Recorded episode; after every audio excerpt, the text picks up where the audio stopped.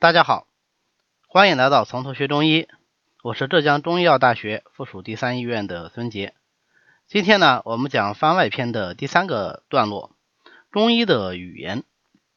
那么，按照美国的科学哲学学家库恩的范式理论，每个学科啊都有其独特的术语体系。这个呢，就是从事这个学科工作的学者们相互交流和研究时所用的语言。不同的学科使用的当然是不同的术语体系。最关键是啊，不同的术语体系之间是不可以相互沟通的。这个就是所谓的不可通约性。中医使用的术语体系是基于古代汉语的，也就是大家非常熟悉的文言文。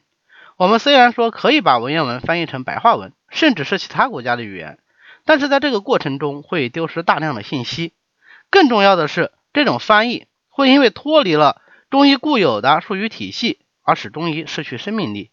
学习中医却不懂文言文，就好像是说啊，学数学你不会用公式，不会用定理；学化学不会用分子式一样，永远只能浮于表面，而不能触其实质。